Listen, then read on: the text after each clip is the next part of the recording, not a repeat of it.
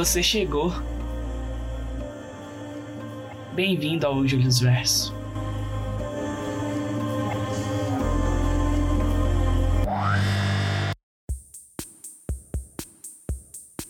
Olá pessoas, eu sou Júlio Vieira e esse é o Júlio Verso.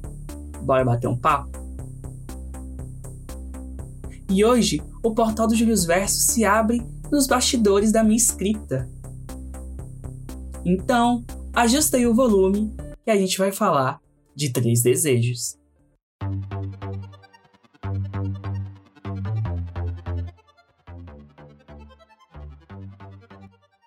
Em Três Desejos, a gente acompanha a jornada de Aska, um adolescente mimado e arrogante que, após discutir com sua família, decide passar a noite em um casarão abandonado de sua cidade.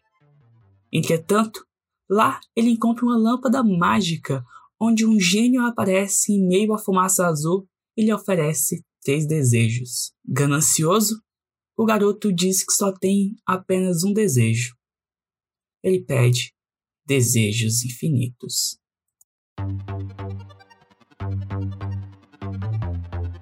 Bom, quando eu tava pensando na, nessa nova temporada do Julius Verso, eu queria trazer um pouco mais dessa do lado escritor para cá?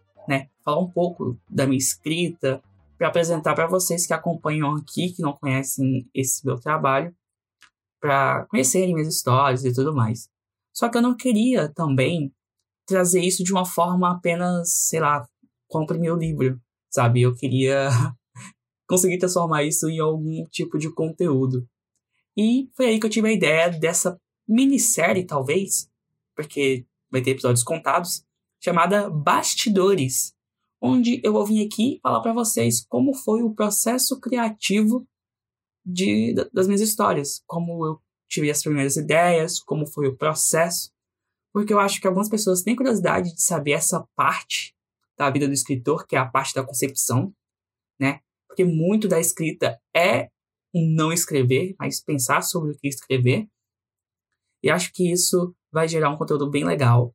Até porque eu sou muito fã de processos criativos, sabe? Eu gosto muito de ver um diretor falando do próprio filme, de um compositor falando da própria música, de um escritor falando do próprio livro de um desenhista explicando o porquê do uso daquelas cores, sabe? Eu acho o processo criativo uma coisa muito particular, que vem muito da bagagem de cada pessoa, e eu simplesmente amo pensar como as coisas foram concebidas, sabe?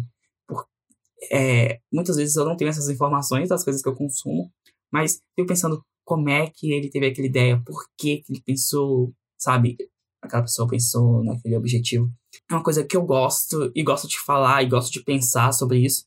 Então, esse quadro vai ser eu comentando sobre o meu próprio processo criativo, certo?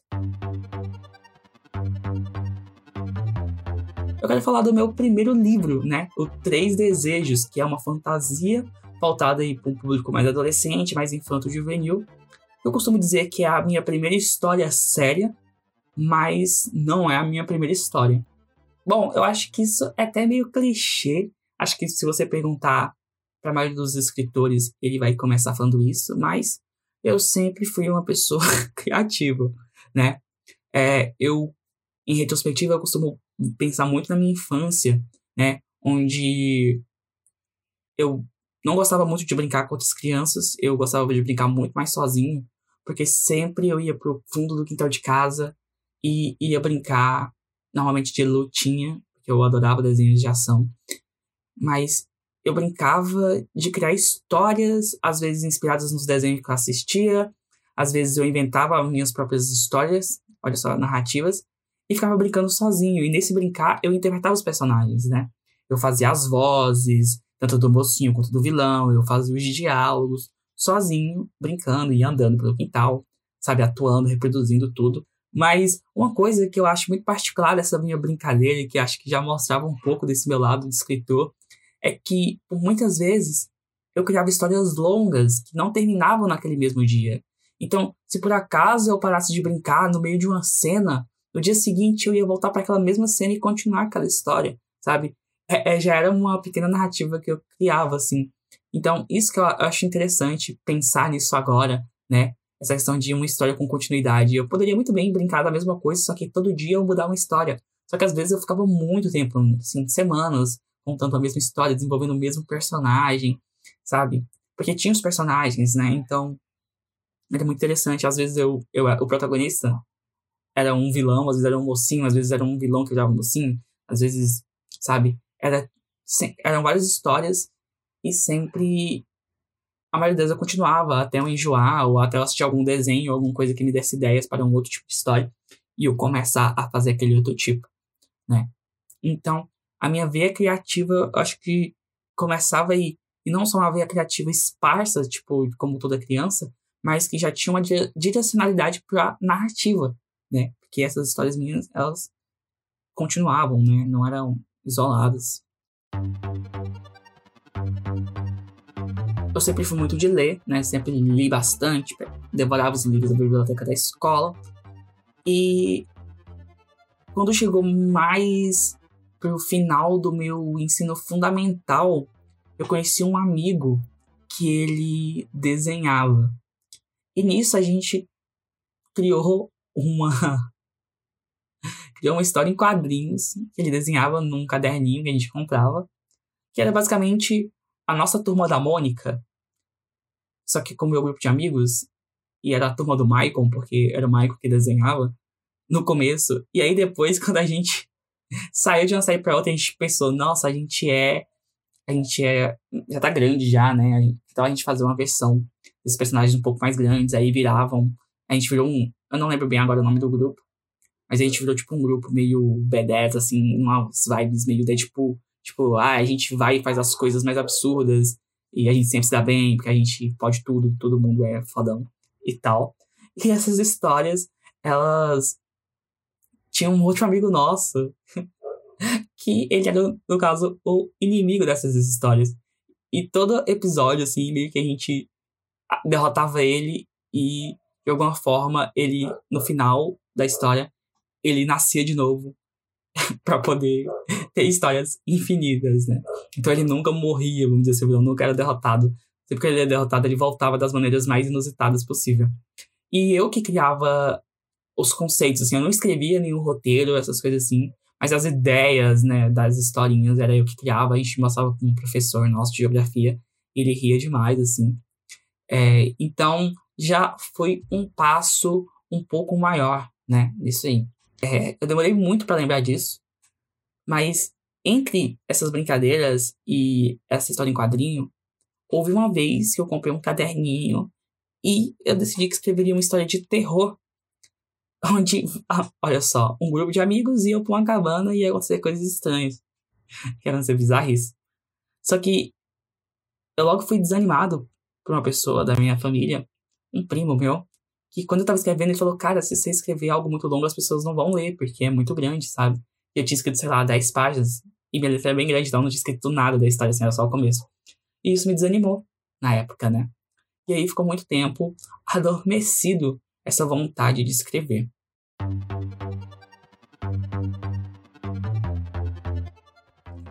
E aí veio essas histórias em quadrinhos, aí veio o meu ensino médio e tudo mais. E no final do meu fundamental, eu conheci o livro a saga Percy Jackson e os Olimpianos, né? Escrita pelo Rick Riordan, e que é a minha série de livros favoritas, assim, da vida. E quando eu comecei a ler Percy Jackson, foi o momento que eu comecei a comprar meus próprios livros, porque eu queria ter esses livros para mim, porque eu tinha lido o primeiro na biblioteca da escola. E comecei a ler esses livros e ficar apaixonado por aquele universo. Eu que já gostava de mitologia grega, então fiquei fascinado pela ideia dos deuses gregos no mundo real. E eu ficava muito empolgado, ficava muito imerso. Eu tinha mais ou menos a idade do personagem, do Percy, nos livros. E eu me identificava muito com ele, porque ele é muito sarcástico, muito irônico. E eu sempre gostei desse tipo de humor, né? Porque ele tem umas piadinhas irônicas. E tem muita ação. Então, assim, eu fiquei completamente fissurado por essa história. E a sensação que eu tinha enquanto eu lia era de querer um dia fazer algo assim, não tão concreto, nem era escrita, mas eu pensava, cara, como será que é escrever uma coisa, criar uma coisa que deixa as pessoas tão envolvidas, sabe? Imagina eu conseguir criar uma coisa que deixasse as pessoas da forma que eu fico lendo esse, esse, esse livro, essa história, sabe? Eu ficava pensando muito nisso nessa época. E aí, um dia eu estava navegando no meu Facebook, né? Isso no final de 2013, mais ou menos.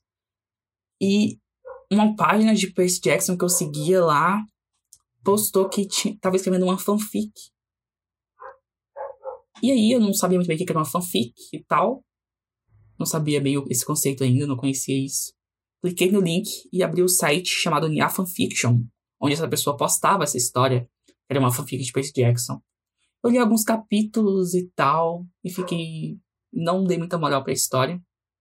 Porém, eu pensei, caraca, existe um lugar onde eu posso ser escritor, que eu posso escrever.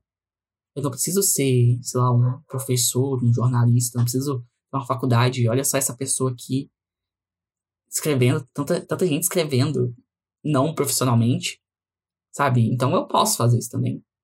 Foi como se eu descobrisse que eu também podia ser escritor, sabe? Tipo, uma validação, como, como se não fosse uma ideia absurda eu querer escrever. E foi aí que eu pensei, cara, eu vou escrever uma história e vou publicar nesse site.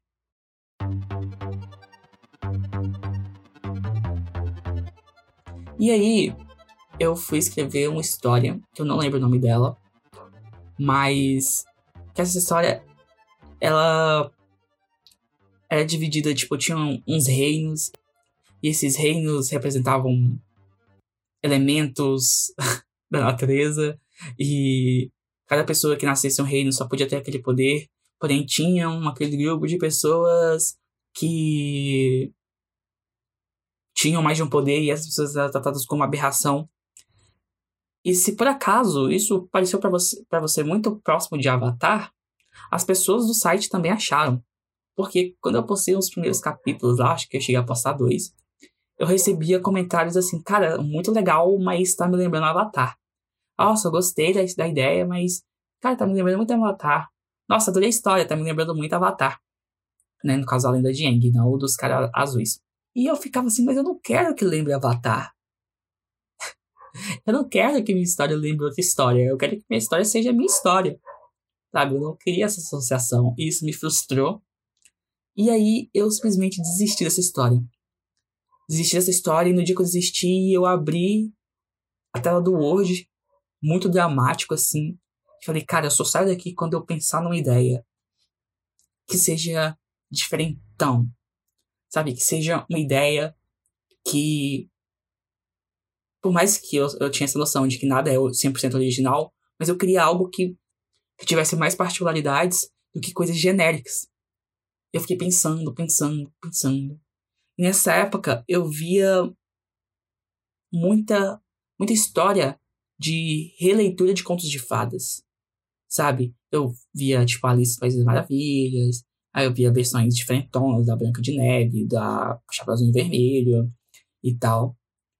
E eu ficava pensando, cara, qual conto de fada que eu nunca vi nada assim? Tipo, nada, nenhuma releitura que eu praticamente nunca vi. E aí eu tinha assistido Aladdin pouco tempo. E eu pensei em Aladdin. E Aladdin é um filme que eu gosto muito da Disney. E o gênio do Aladdin é um dos meus personagens favoritos do filme, assim, eu gosto muito dele. Eu pensei, caraca, e se eu fizesse uma história sobre o gênio da lâmpada? E aí eu escrevi uma pequena sinopse de três desejos. E a sinopse, ela basicamente era os acontecimentos do livro, então não vou falar, que muita coisa permaneceu. E a sinopse foi pensada para três capítulos apenas um para cada desejo, né? E a minha ideia foi, cara, o Aladdin, por mais que ele seja um ladrão no começo, ele é uma pessoa legal. Ele é uma pessoa boa, coração bom, assim, apesar das circunstâncias.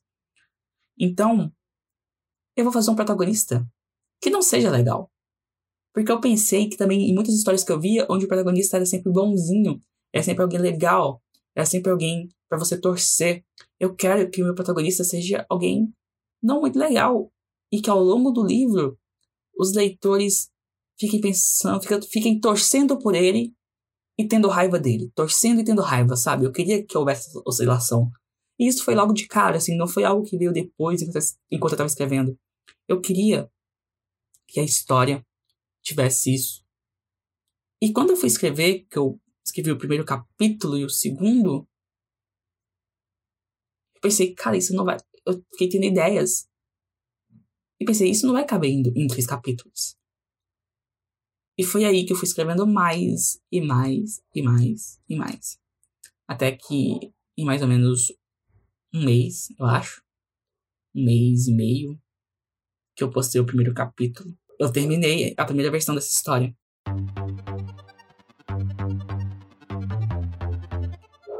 E o mais legal é que no NIA, nesses sites, as pessoas podem comentar na sua história, né? E o meu feedback, cara, nessa história foi muito positivo. Era a minha primeira história que eu escrevia e o feedback que eu recebi dela foi incrível, sabe? Tipo, as pessoas gostaram, as pessoas acompanharam.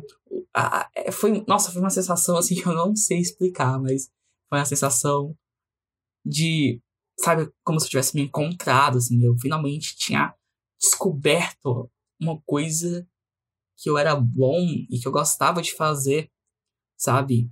É, foi muito legal.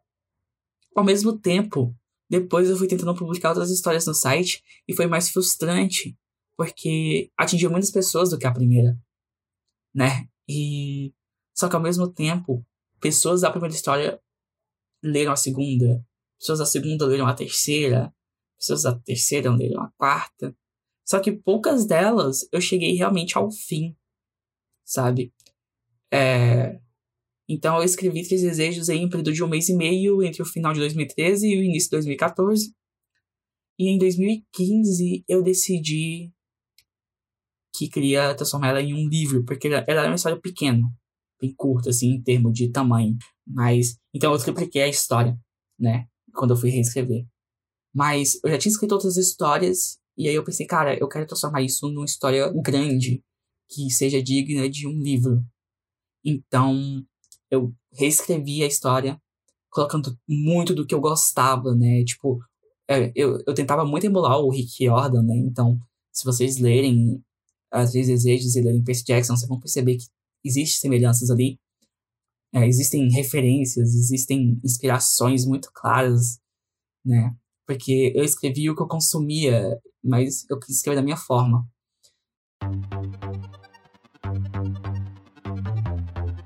Três Desejos nasceu assim, né? De uma frustração de uma história que era mais genérica e é, a minha ideia de querer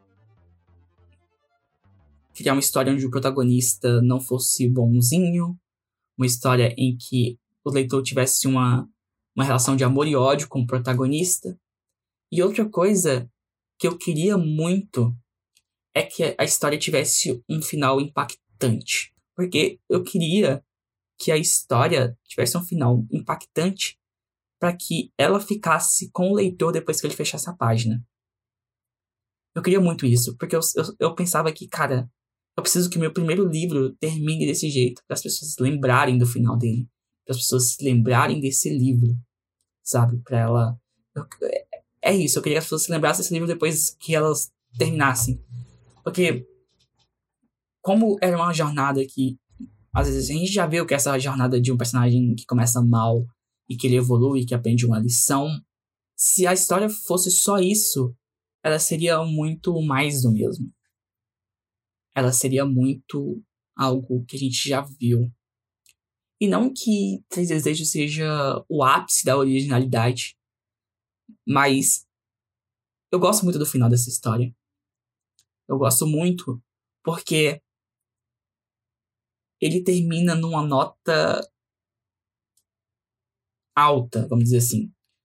Ele termina grande, só que ele termina grande e deixa um vácuo ao mesmo tempo.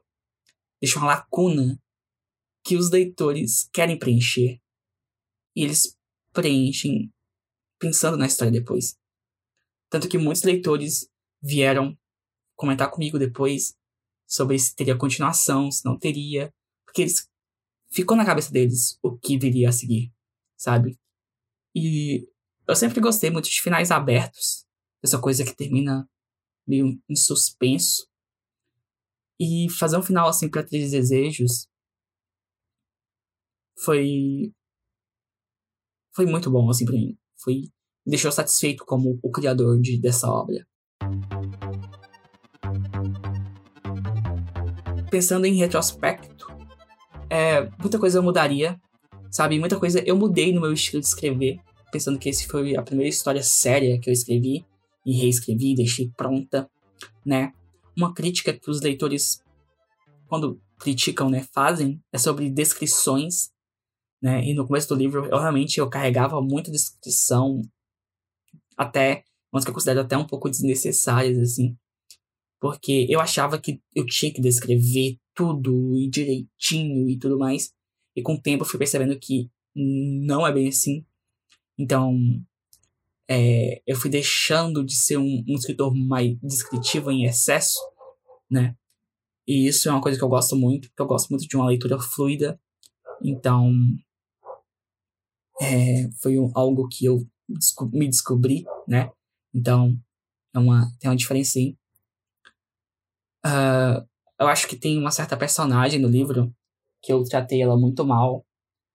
E se eu fosse reescrever, eu daria um pouco mais de nuance para ela, eu faria coisas diferentes com ela. Porque eu acho que eu fui injusto com essa personagem, sabe? É, é uma culpa, assim, que eu tenho de ter transformado ela em algo que talvez não fosse só isso que ela é. Enfim, devaneios aqui. Então, tem muitas essas características, assim.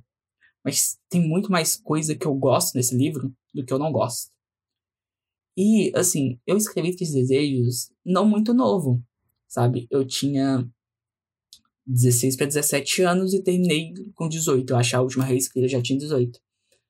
E uma coisa que eu via muito nos grupos que eu participava, onde eu divulgava quando eu publicava lá no site, era pessoas perguntando assim: ai, mas você. A gente tem idade certa para começar a escrever? Ah, eu tenho que, que ter idade para para tal idade para escrever, que eu preciso ter e tal. Eu sou muito novo para escrever, não sei o quê. E muitas vezes eu vi escritores mais velhos falando que sim, que tinha que ter uma maturidade, porque quando você ficasse mais velho, você não ia gostar mais da história, ia ficar com vergonha dessa história, não sei o quê.